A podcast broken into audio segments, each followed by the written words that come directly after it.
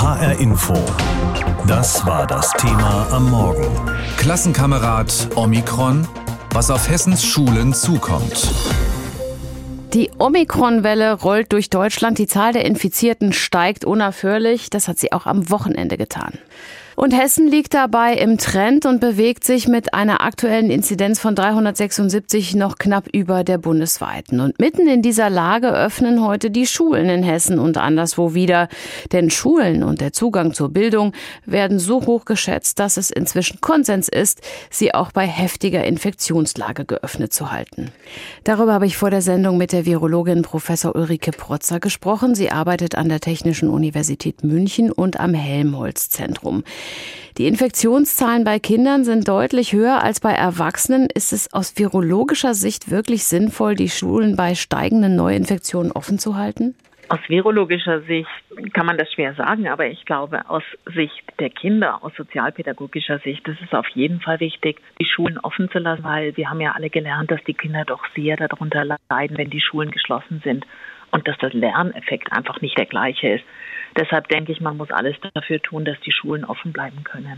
Wenn jetzt sich aber die Kinder infizieren, tragen sie das Virus äh, nach Hause zu den Erwachsenen, vielleicht zu Oma und Opa. Möglicherweise sind da noch nicht alle geboostert. Ist das nicht problematisch? Das kann natürlich schon ein Problem sein, weil die Infektionszahlen gehen momentan steil nach oben. Wir haben das in anderen Ländern gesehen und wir werden ganz sicher auch hohe Infektionszahlen in den Schulen bekommen. Aber ich glaube, diejenigen, die zu Hause sind, können sich ja doch schützen lassen, indem sie sich impfen lassen. Und gerade für die Älteren, also jeder, der 60 plus, idealerweise 50 plus ist, der sollte da aller spätestens jetzt die Chance zur Boosterimpfung auch wahrnehmen. Wie können oder sollten wir denn die Kinder vor Omikron schützen? Brauchen wir eine allgemeine Impfpflicht, vielleicht eben besonders für die Erwachsenen? Die Kinder selber werden ja zum Glück selten schwer krank. Natürlich auch selten fängt man dann an zu sehen, wenn einfach sehr, sehr viele Infektionen passieren. Das ist das, was im Moment in Amerika so ein bisschen der Fall ist. Aber das individuelle Risiko für jedes einzelne Kind ist und bleibt gering. Und mit Omikron wird es auch nicht höher, ganz im Gegenteil. Am Freitag haben sich die Regierungschefinnen und Chefs der Länder mit Kanzler Scholz auf weitere Maßnahmen zur Eindämmung der Omikronwelle geeinigt. 2G Plus in der Gastronomie ist ein wichtiger Punkt. Es gilt also eine Testpflicht für Geimpfte und Genesene. Ausnahme sind die Geboosterten. Für sie fällt die Pflicht zum tagesaktuellen Corona-Test weg.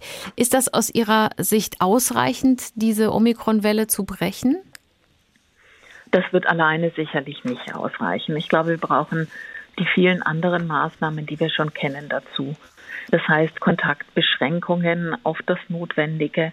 Das heißt Masken tragen, da wo man eben Abstände nicht einhalten kann. Und das heißt natürlich auch, dass jeder, der irgendwo Symptome einer Infektion hat, und die können gerade, wenn man vielleicht schon geimpft ist oder genesen ist, auch relativ mild sein, dann wirklich einen Test machen und auch daheim bleiben, um das Virus nicht weiterzutragen. Dieses Virus ist so ansteckend geworden, ja, im Prinzip fast so ansteckend wie das Masernvirus geworden, so dass man es gar nicht mehr wirklich abhalten kann. Man kann nur versuchen, die Welle, die auf uns zurollt, jetzt einfach zu verlangsamen um eben einen Crash der Infrastrukturen oder auch eine Überlastung des Gesundheitssystems zu verhindern. Apropos zu Hause bleiben, wer geboostert ist, der muss ja jetzt als Kontaktperson nicht mehr in Quarantäne. Das gleiche gilt für Kontaktpersonen, die frisch geimpft oder frisch genesen sind. Wenn jetzt aber alle diese Maßnahmen nicht greifen, um die Zahl der Neuinfektionen zu senken, könnte dann nur noch ein kompletter Lockdown helfen, um das Virus zu stoppen? Die Frage ist ja, ob unser Ziel sein muss, immer nur die Zahlen der Neuinfektionen zu senken. Unser Ziel muss es doch sein, dass wir das Land am Laufen halten und dass unser Gesundheitssystem nicht überlastet wird. Das heißt, ich glaube, wir müssen irgendwann aufhören, immer nur auf die Infektionszahlen zu schauen und eher auf die Zahlen schauen, die wirklich relevant sind. Wir sprechen bei Omikron immer von einem milden Verlauf der Krankheit, aber ähm, die Definition mild, da gehen äh, die Meinungen weit auseinander. Für einige heißt es mild halt Krankenhausaufenthalt, aber ohne eine Beatmung. Ist Omikron wirklich harmloser? Wenn man sich die Zahlen anschaut, kommen etwa 50 Prozent weniger Menschen ins Krankenhaus und auch auf die Intensivstationen. Aber Das sind die Menschen, die das Virus einfach schon mal gesehen haben, also das SARS-Coronavirus schon mal gesehen haben, die entweder geimpft sind oder eine Infektion durchgemacht haben. Menschen, die das noch gar nicht gesehen haben, und das sind in Deutschland halt leider immer noch so etwa 20 Prozent, die haben schon noch ein Risiko, auch mit Omikron zu erkranken und ins Krankenhaus zu kommen, auch wenn die Verläufe etwas milder sind als jetzt bei der Delta-Variante, die wir bisher hatten. Wie groß sind die Sorgen, die Sie sich persönlich machen, wenn Sie sich Omikron ansehen? Ich höre jetzt so ein bisschen raus, dass Sie eigentlich dem Ganzen noch eher entspannt entgegensehen. Ich mache mir schon Sorgen, dass wir einfach sehr, sehr viele Infektionen auf einmal haben, dass sehr, sehr viele Menschen gleichzeitig aus dem Berufsleben, aus dem Arbeitsleben rausgenommen werden müssen, weil sie infiziert sind. Deswegen finde ich die neue Regelung der Quarantäne extrem wichtig um einfach die Arbeitskraft sozusagen des gesamten Landes zu erhalten und auch im Gesundheitswesen. Wenn jetzt da plötzlich alle in Quarantäne müssen, weil sie einen Kontakt hatten, dann kann ich ja ein Gesundheitssystem gar nicht mehr aufrechterhalten. Deswegen ist das schon eine sehr, sehr gute Maßnahme. Aber ich würde dafür warnen, Omikron komplett auf die leichte Schulter zu nehmen, weil diejenigen, die jetzt eben bisher nicht geschützt sind, und gerade die Älteren über 60, die bisher nicht geschützt sind, die haben natürlich schon noch ein Risiko. Jetzt ist also Schluss mit Schoko-Weihnachtsmänner frühstücken und im Bett morgens noch ein bisschen lesen. Der Wecker klingelt früh und dann muss man wieder an Mathe, Englisch oder Bio denken. Die Schulferien sind vorbei und das, obwohl auch Omikron wohl gerne mit in die Klassenräume geht. Meine Kollegin Heidi Radwilas aus unserem Landesstudio in Wiesbaden hat sich angesehen, was auf die Schulen, Schülerinnen und Schüler und natürlich Lehrkräfte jetzt zukommt. Nach knapp zwei Jahren Pandemie und monatelangem Wechsel bzw. Distanzunterricht im vergangenen Jahr kann der Wert von Präsenzunterricht nicht hoch genug eingeschätzt werden. Das findet jedenfalls die Präsidentin der Kultusministerkonferenz Karin Prien. Das bedeutet, dass wir die Schulen erst dann schließen, wenn alle anderen Möglichkeiten ausgeschöpft sind. Hessens Kultusminister Lorz ergänzte nach der Kultusministerkonferenz vergangene Woche, wir haben uns als äh, Kultusministerinnen und Kultusminister verabredet, ähm, dass wir dem Präsenzunterricht nach wie vor höchste Priorität einräumen. Damit die Schulen möglichst geöffnet bleiben können, setzt der Minister auf den Dreiklang aus Maskenpflicht, Testen und Impfen. So müssen die Schülerinnen und Schüler in Hessen voraussichtlich bis weit ins Frühjahr sogar im Unterrichtsraum am Sitzplatz Maske tragen. Außerdem müssen sich nicht vollständig geimpfte Schülerinnen und Schüler weiterhin dreimal pro Woche auf das Coronavirus testen lassen. Die Teststrategie, meint Lord, sei am wichtigsten. Keine andere Bevölkerungsgruppe ist in der Vergangenheit auch schon so flächendeckend ähm, über Tests beobachtet worden. Und die Kinder- und Jugendmediziner haben gerade jetzt noch mal zwischen den Jahren bestätigt, äh, dass das eigentlich das wirksamste Mittel ist, um die Pandemie im Griff zu behalten. Wirksam wäre es auch nach Lords Ansicht, wenn mehr Kinder und Jugendliche gegen das Coronavirus geimpft wären. Derzeit sind zum Beispiel nur etwas über die Hälfte der 12- bis 17-Jährigen vollständig geimpft. Deswegen appelliert er an Eltern, Kinder und Jugendliche, das schnell nachzuholen. Lorz meint, mit diesen Maßnahmen auch in der Omikron-Welle bestehen zu können. Volkmar Heidmann vom Landeselternbeirat in Hessen sieht das anders. Die Vorbereitungen sind nicht so gelaufen, wie sie hätten laufen können. Es gibt weder genügend Luftreinigungsgeräte in den Schulen, es gibt nicht genügend CO2-Messgeräte. Auch Moritz Promny von der FDP-Fraktion im Hessischen Landtag ärgert sich. Vor allem darüber, dass der Kultusminister gesagt hat, die hessischen Schulen seien selbst für den Fall, dass nicht mehr überall Präsenzunterricht angeboten werden könne, gut vorbereitet. Sowohl organisatorisch und pädagogisch als auch technisch. Bei organisatorisch und pädagogisch würde ich sagen, die Schulen machen das sicherlich gut, aber was die technische Vorbereitung anbelangt, wenn man sieht, wie die Ausstattung an den Schulen ist, klar sind wir da weiter als vor einem Jahr. Aber wir haben doch nach wie vor gigantische Probleme. Von WLAN-Ausleuchtung über die IT-Ausstattung und die Beratung dazu, wie man damit umgeht. Also da gibt es so viele Probleme nach wie vor. Davon zu sprechen, dass jetzt alle vorbereitet seien, finde ich dreist. Flächendeckende Schulschließungen sind derzeit ohnehin rechtlich nicht mehr drin. Diese Möglichkeit hat die Ampelkoalition kürzlich in Berlin durch das neu gefasste Infektionsschutzgesetz kassiert. Was aber nach wie vor geht, sollte es an einzelnen Schulen Ausbruchsgeschehen geben, können die Gesundheitsämter vor Ort die Schulen ganz oder teilweise schließen lassen. Weil die Pandemie eben noch nicht vorbei ist, gab es im Vorfeld erneut Diskussionen, ob Präsenzunterricht denn eine gute Idee sei, wenn sich doch die Omikron-Virus-Variante so schnell verbreitet. Aber ein bisschen was hat man doch gelernt im Verlauf der Pandemie, zum Beispiel auch, dass Schulschließungen wirklich nur das allerletzte Mittel sein dürfen. Kinder und Jugendliche in der Schule leben mit Einschränkungen, müssen sich den von Politik und Gesellschaft beschlossenen Vorgaben anpassen.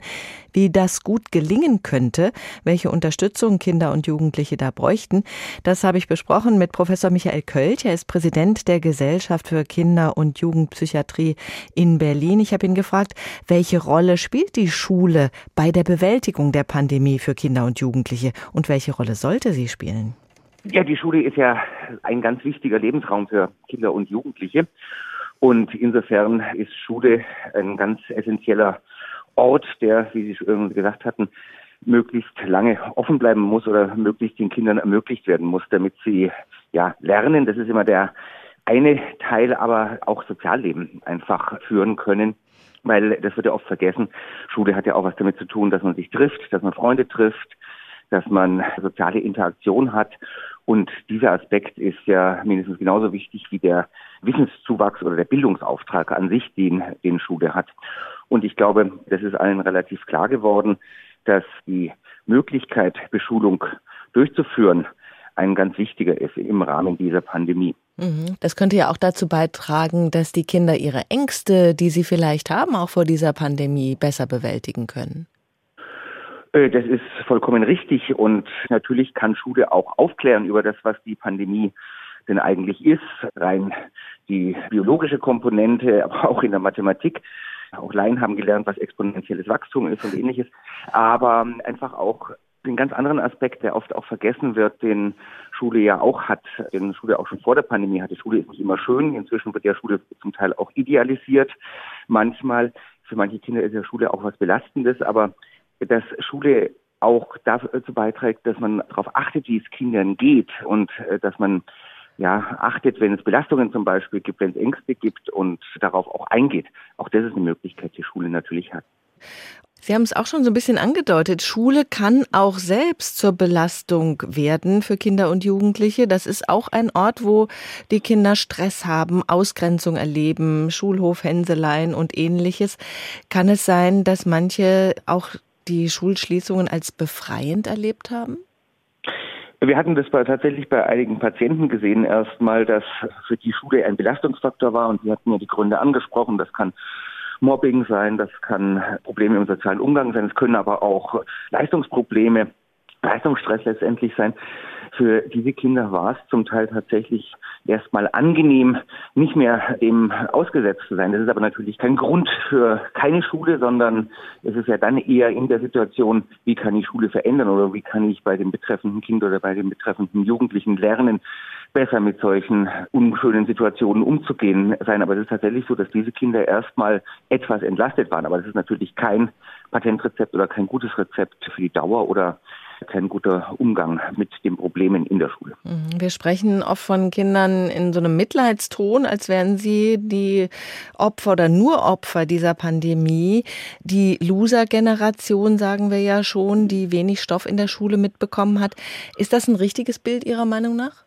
Nein, das ist für mich ein völlig falsches Bild und das habe ich auch mehrfach betont. Ich finde, auch im Umgang mit der Pandemie das eines der kritischen Punkte, wie mit Jugendlichen umgegangen wird und wie zum Teil ja auch Ängste vergrößert werden können, wenn ich quasi Dinge schlecht rede, beziehungsweise eben solche Begriffe wie Corona-Generation, Loser-Generation und ähnliches verwende.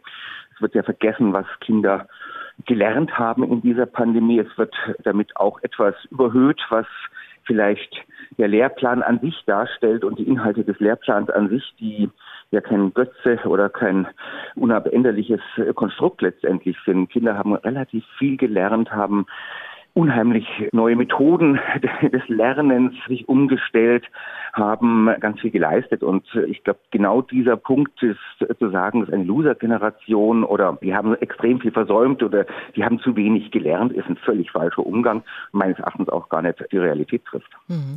Was für Fälle landen denn jetzt durch die Pandemie vermehrt bei Ihnen in der Klinik?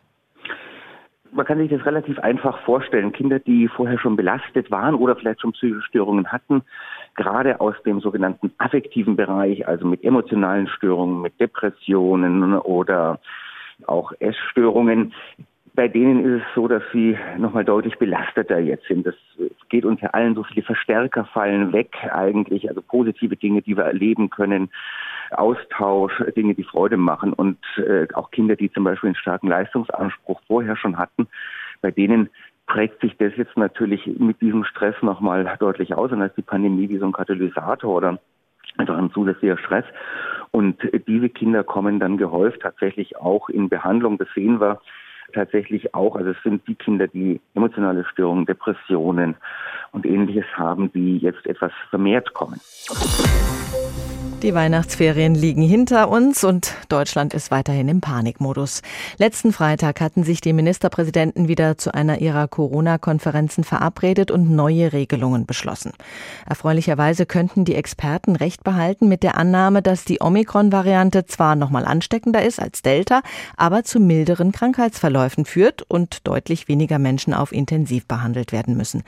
Jetzt geht es erstmal darum, ob die Maßnahmen die erhoffte Wirkung haben werden, dass sich Omikron nämlich etwas langsamer verbreitet, also nicht zu viele Menschen gleichzeitig als Arbeitskräfte ausfallen. Und die Diskussion um die Impfpflicht, die geht auch weiter. Wie das momentan eingeschätzt wird, das berichtet uns Christopher Jennert. Impfpflicht ja oder nein. Auch über das Wochenende noch das große politische Thema. Wann sie kommt, unklar. Ob sie überhaupt kommt, auch das bleibt offen. Gesundheitsminister Karl Lauterbach will sich im Interview mit dem ARD Hauptstadtstudio jedenfalls nicht festlegen. Dann würde ich dem Bundestag etwas abbringen, was ich nicht kann. Ich kann so viel sagen. Ich bin ein klarer Befürworter. Ich glaube, dass die Impfpflicht kommt und ich äh, hoffe, dass sie kommt, aber ich will hier niemanden bevormunden. Nach Medienberichten vom Wochenende ist der Zeitplan bis März eine Impfpflicht zu beschließen nicht mehr zu halten. Lauterbach betont allerdings, einen Zeitplan habe es nie gegeben. Was dahinter steckt, die Bundesregierung will keinen eigenen Gesetzentwurf zu einer Impfpflicht vorlegen, sondern sie ruft die Abgeordneten des Bundestages dazu auf. Danach soll dann der Bundestag über diese Entwürfe debattieren. All das kostet Zeit.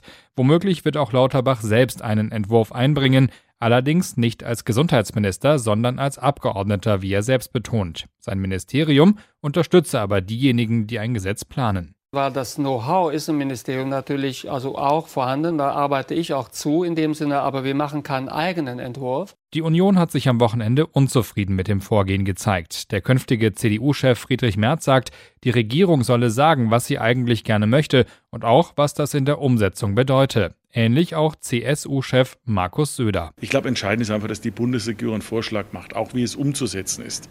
Denn das können jetzt nicht einzelne Abgeordnete machen, sollen über so Gruppenanträge laufen. Die sind gar nicht in der Lage, die Dimension dieses Problems tatsächlich im Detail zu erfassen.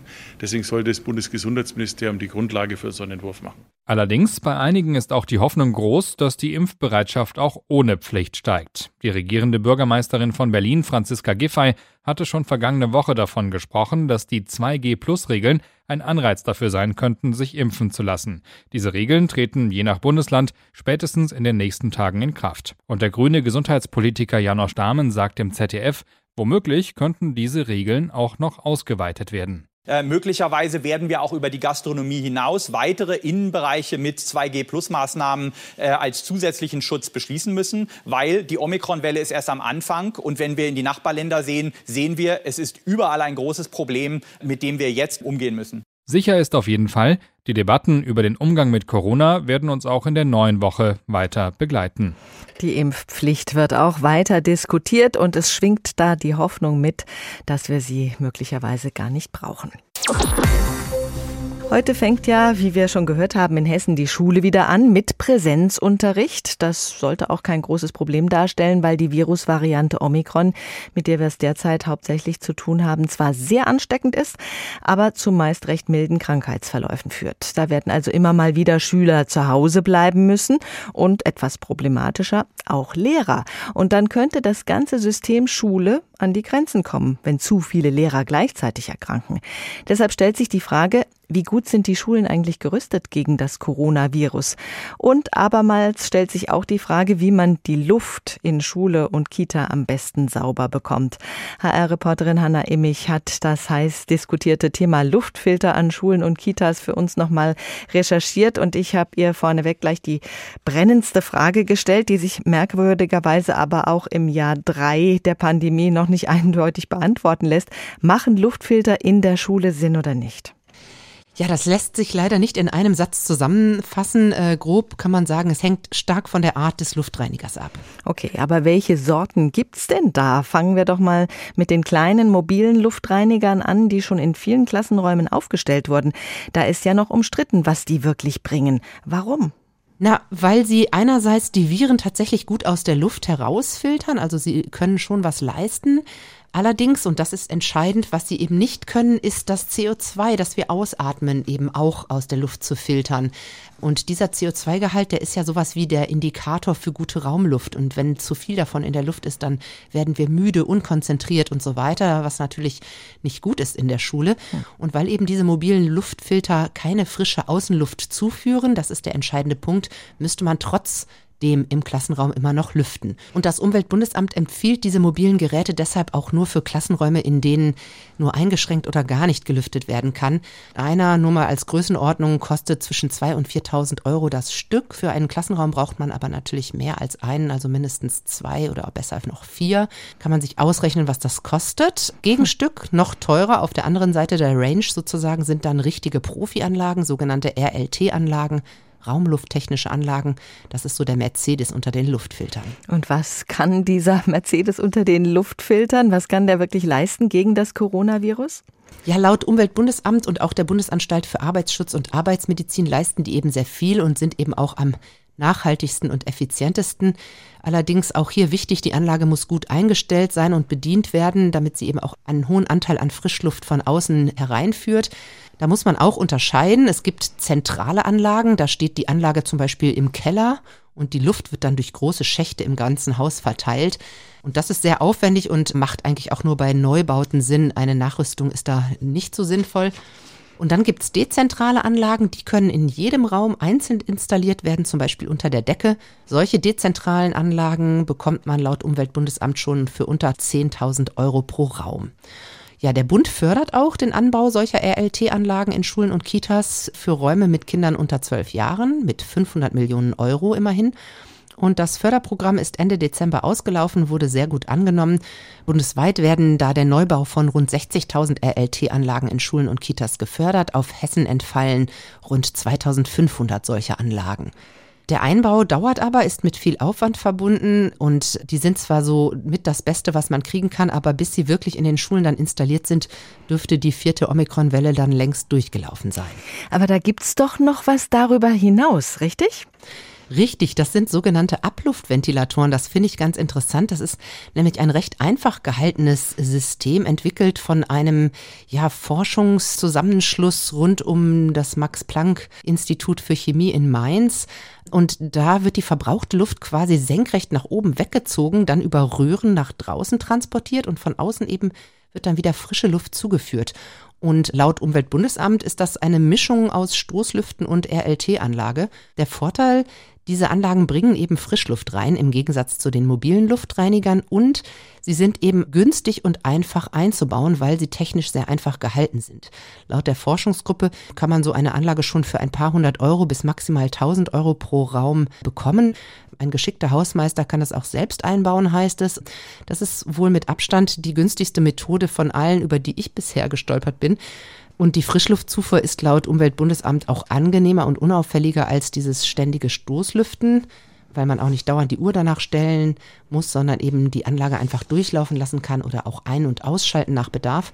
Trotzdem, soweit ich informiert bin, gibt es solche Abluftventilatoren noch so gut wie nicht an den Schulen. HR Info. Das Thema. Wer es hört, hat mehr zu sagen.